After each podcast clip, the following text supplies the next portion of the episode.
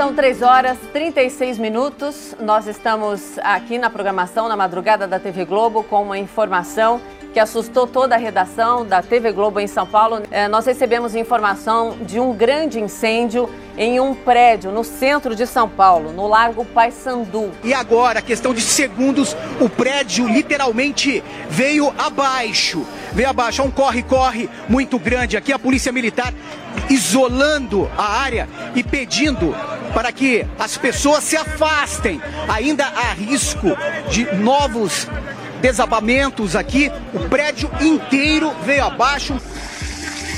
Meu Deus! Meu Deus!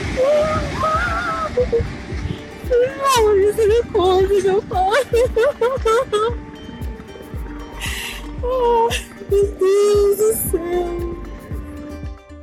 Os anúncios que você acabou de ouvir foi sobre um dos maiores desastres recentes da cidade de São Paulo. Apesar de ter ocorrido há pouco mais de três anos, a catástrofe gerou sete vítimas fatais, segundo informações da prefeitura, mas ainda tem desaparecidos. Afetou edifícios vizinhos e marcou a vida de um dos maiores centros urbanos do mundo. As informações midiáticas revelaram o total desconhecimento da situação da precariedade habitacional na cidade. O edifício foi projetado em 1961, tombado pelo patrimônio histórico em 1992, de propriedade pública e ocupado por movimento não organizado, que refletiu na criminalização de movimentos de moradia organizados. Suas causas vão além desse episódio, pois elas se repetem em muitos outros territórios, em muitas outras formas de precariedade habitacional há tempos. Apresentado esse acontecimento, aproveito para perguntar à professora Débora Sanches uma questão fundamental. Professora, o que podemos aprender com a queda desse edifício? Esta, em relação à pergunta, que aprendemos com esta tragédia do edifício Wilton Paz, é, eu acho que eu vou responder sobre duas óticas. A primeira revela a transitoriedade permanente que muitas famílias vivem na área central. Por exemplo, o Observatório das Remoções encontrou várias histórias de famílias. Por exemplo, a história da Daisy, que morava no Moinho, na favela do Moinho, e na Barra Funda. E com o incêndio, ela acabou saindo e indo morar num cortiço na Avenida Rio Branco, que por sua vez precisou sair porque a área foi desapropriada para a construção de um hospital pelo governo do estado, através de uma parceria público-privado. E com essa saída, ela foi morar no Milton Paz, que aconteceu essa tragédia deste incêndio. E na sequência, ela vai morar no Largo do Pai Sandu, onde ficou por meses, aguardando uma solução da prefeitura. Então, acho que revela, né, sobretudo, esta forma sistêmica que as famílias passam nas diferentes moradias precárias na região central. Então, acho que esse é um ponto importante a se destacar. E um outro, uma outra questão que eu acho que também revelou, é, principalmente, a situação é, deste movimento que não era organizado e acabava explorando as famílias.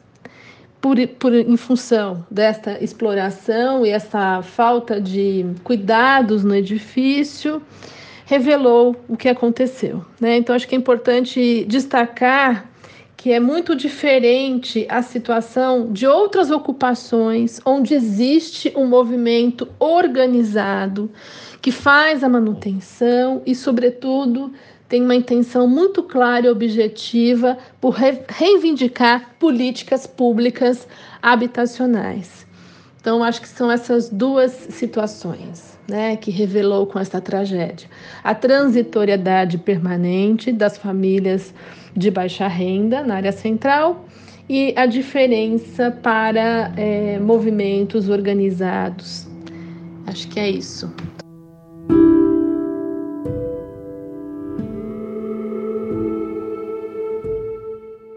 Na data de ontem, dia 21 de agosto, é marcado como Dia Nacional da Habitação.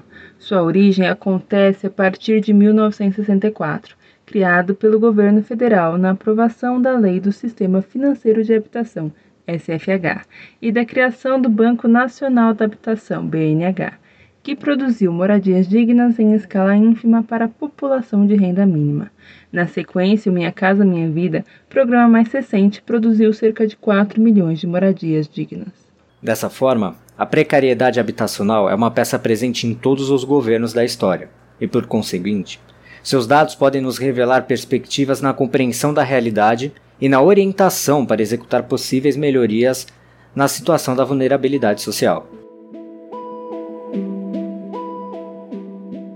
E como eu não tenho para onde ir, para onde morar, foi aí que foi aqui que se tornou a minha casa, né? Então, toda ocupação nova é uma família nova, diferente, que nós vamos se apegando com o tempo e não sabe o tempo, mas tem que saber relevar e levar as pessoas da melhor forma, porque se você quer ser recebido de uma boa maneira, você tem que receber também de uma boa maneira.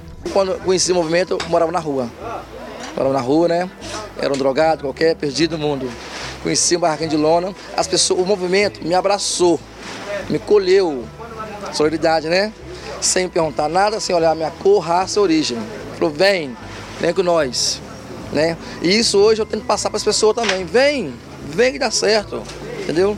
É um segurar na mão do outro e caminhar, lutar junto.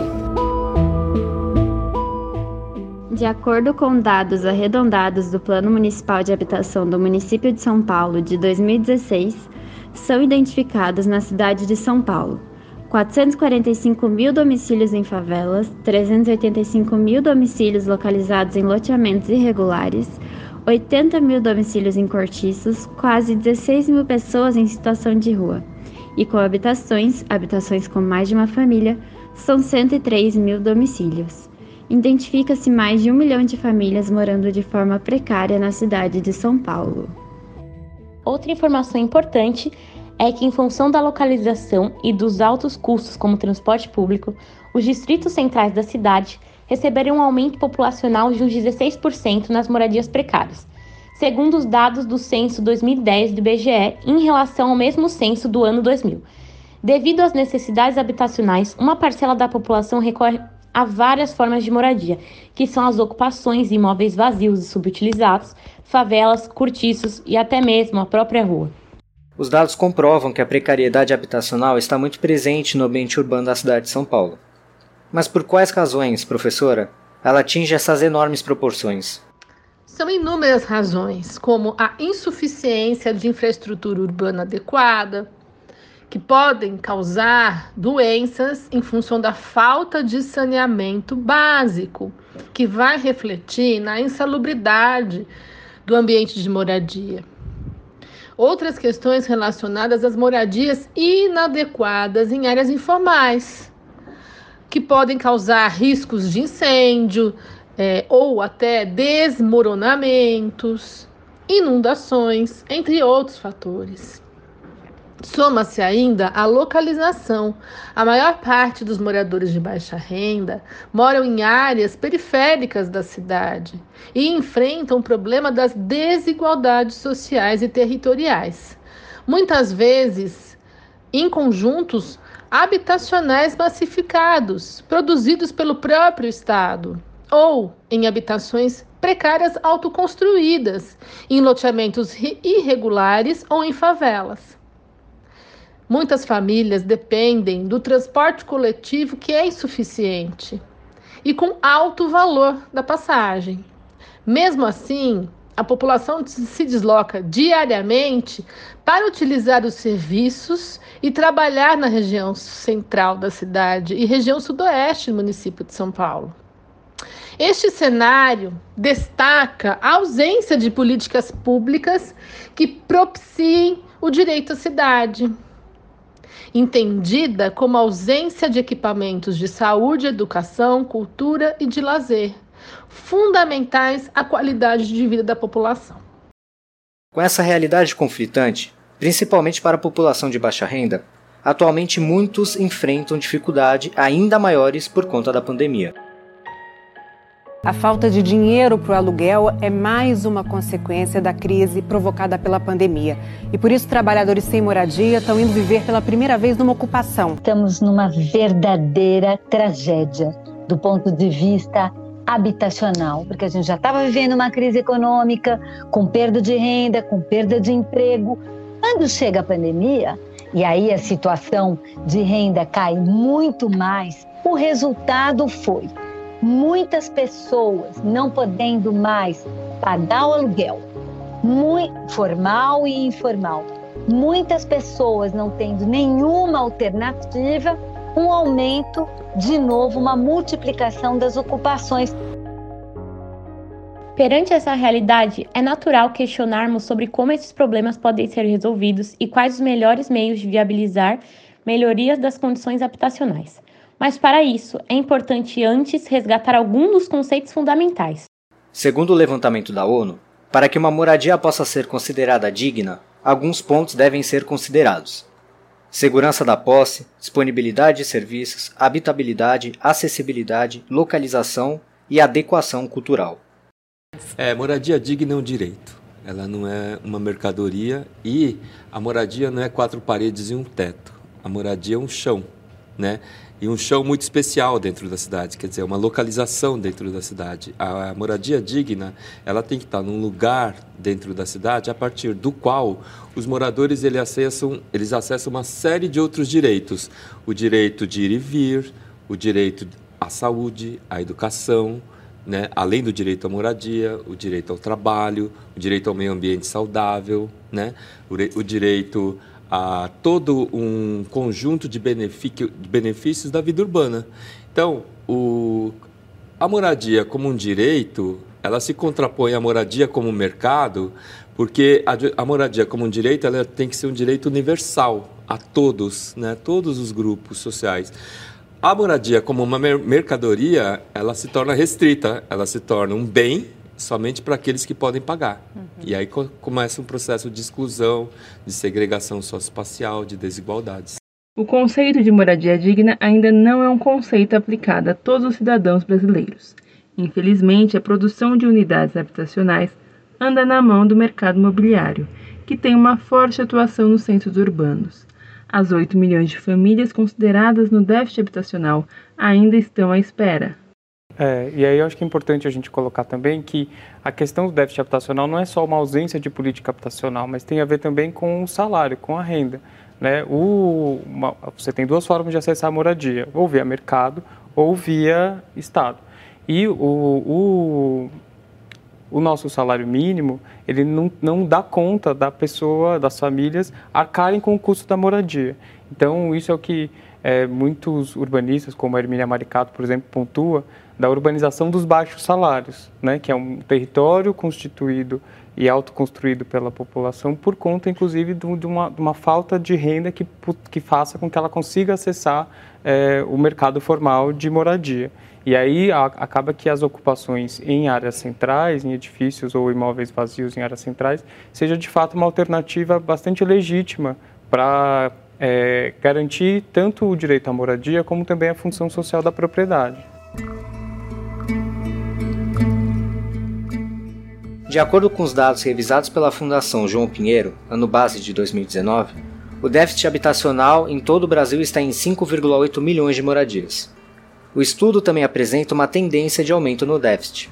Uma das causas para esse crescimento é o ônus excessivo com o aluguel urbano, hoje caracterizado como principal componente do déficit.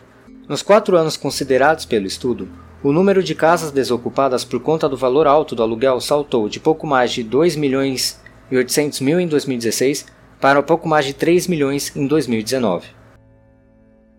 Para você fazer uma política habitacional boa, adequada, que de fato resolva o problema habitacional e atenda os vários tipos de necessidades habitacionais, tem que fazer uma política habitacional junto com uma política urbana, de planejamento urbano, junto com uma política de terra, de acesso à terra urbana, bem localizada na cidade. Articular essas três políticas né, é, de uma maneira permanente, com recursos permanentes. E é isso que a gente nunca fez no Brasil. Né? A, a gente sempre é, desenvolveu o nosso país, é, fizemos a nossa economia crescer, as nossas cidades cresceram, né? se industrializaram, só que isso nunca teve acompanhado por uma política de bem-estar social que articula essas três coisas. E por que não? Por, Por que nunca esteve? Porque a gente sempre priorizou a dimensão econômica. Né? A gente sempre priorizou o, o crescimento econômico. A gente nunca priorizou a distribuição da riqueza produzida com esse crescimento econômico para essa população né, que precisa morar bem nas cidades. É, a gente nunca é, priorizou a distribuição dessa riqueza via melhoria das condições habitacionais e dos territórios. Né? É, então, a, a, diferente dos países europeus que desenvolveu né, e cresceu é, junto com política de bem-estar social, o Brasil desenvolveu e cresceu sem política de bem-estar social. Né? Por causa da captura da nossa agenda é, por parte dos interesses econômicos, né, é, dos interesses empresariais. Diante desse panorama, está mais do que claro que não se pode lançar uma cortina por sobre as condições de moradia da população de baixa renda, para que permaneçam invisíveis nessa cidade. É preciso mudar a mentalidade e reverter a lógica do mercado. Em primeiro lugar, tornar a produção e a adequação habitacional política de Estado e não de governo, política de Estado, sendo convertida em prioridade nacional. Planos, programas, estratégias, ações e investimentos. Por outro lado, é necessário uma ação de convencimento do mercado para inversão da lógica de lucro para que passe a produzir unidades habitacionais populares em larga escala. E agora, para finalizar, professora Débora com uma pergunta mais reflexiva. Você acredita que o Estado tem capacidade tanto financeiras quanto administrativas em planejar e realizar planos eficazes na melhoria da habitação social? Eu gosto muito de uma frase que as mulheres dos movimentos sociais de moradia dizem, que a moradia é a porta de entrada para outros direitos. Acho que é importante a gente refletir sobre isso. E lembrar que a moradia digna é um bem de primeira necessidade, que está na nossa Constituição Federal Brasileira de 1988. O Estado tem capacidade de planejar e de realizar planos eficazes. Não tenha dúvida, mas precisa de vontade, né? vontade política para se desenvolver. Vale lembrar é, o, Brasil tem dimensão continental. Né? Cada região tem a sua característica e, sobretudo, as suas necessidades. Então, acho que a gente precisa é, ter uma gestão que leve em consideração né, é, essa dimensão. Por outro lado, precisa destinar recursos para a moradia. E, sobretudo, acho que a gente precisa de processos participativos. Precisamos incluir a comunidade ao desenhar políticas públicas e, ao mesmo tempo, ao desenhar propostas né, de projetos. Nós tivemos experiência muito importante na cidade de São Paulo, que foi na gestão da prefeita Luísa Erundina, onde existia um tripé para desenhar tanto a política pública como no, no projeto de arquitetura e urbanismo dos conjuntos habitacionais. Então você tinha participação da população, a participação de técnicos, né, através de muitas assessorias técnicas e o poder público, né? Então acho que foi um momento de muita produção, muita qualidade técnica e reverbera esse momento né, da prefeitura municipal até hoje, né, entre a troca de saberes entre um gestor público, os técnicos e a comunidade. E eu acho que atualmente está em discussão até a construção de um, de um projeto de lei através da autogestão, que é muito interessante, né? É, com a ideia de fomentar dentro disso, né? Assessoria técnica, onde existe um grande eh, trabalho, né, multidisciplinar com arquitetos urbanistas, assistente social, é, o, o, advogado, né? Porque essa é uma, é uma ideia que perpassa, né, muitos saberes. E a ideia de se contratar a partir né, da autogestão as pequenas construtoras. Em alguns momentos, até o próprio mutirão, né, onde a própria população acaba é, ajudando na construção de suas moradias. Então, acho que é urgente é, se discutir a autogestão, se discutir as necessidades regionais de cada território e através da participação popular. Né? Eu acho que o nosso, uh, nossa Constituição Federal ela é conhecida até como a Constituição cidadã, onde a participação popular é fundamental.